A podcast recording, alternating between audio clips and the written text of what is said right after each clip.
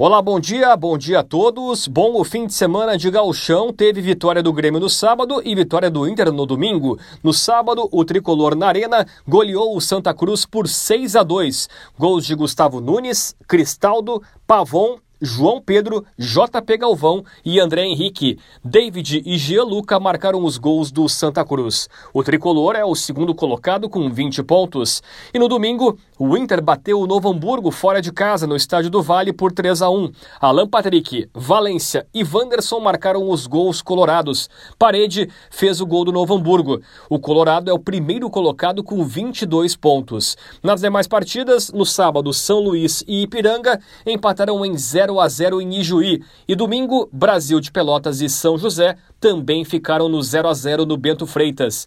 Hoje à noite, mais duas partidas para fechar a nona rodada. E uma delas, delas com transmissão da Rádio Gaúcha, o Clássico Caju, às 8 horas, Juventude e Caxias no Alfredo Jacone. E também às 8 horas tem Avenida e Guarani nos Eucaliptos. Por enquanto, o G8 do Gauchão tem o Inter com 22 pontos, Grêmio segundo colocado com 20, Juventude terceiro com 14, Brasil quarto com 11, São José também tem 11, Guarani 10, São Luís 10 e Caxias oitavo colocado com 9 pontos.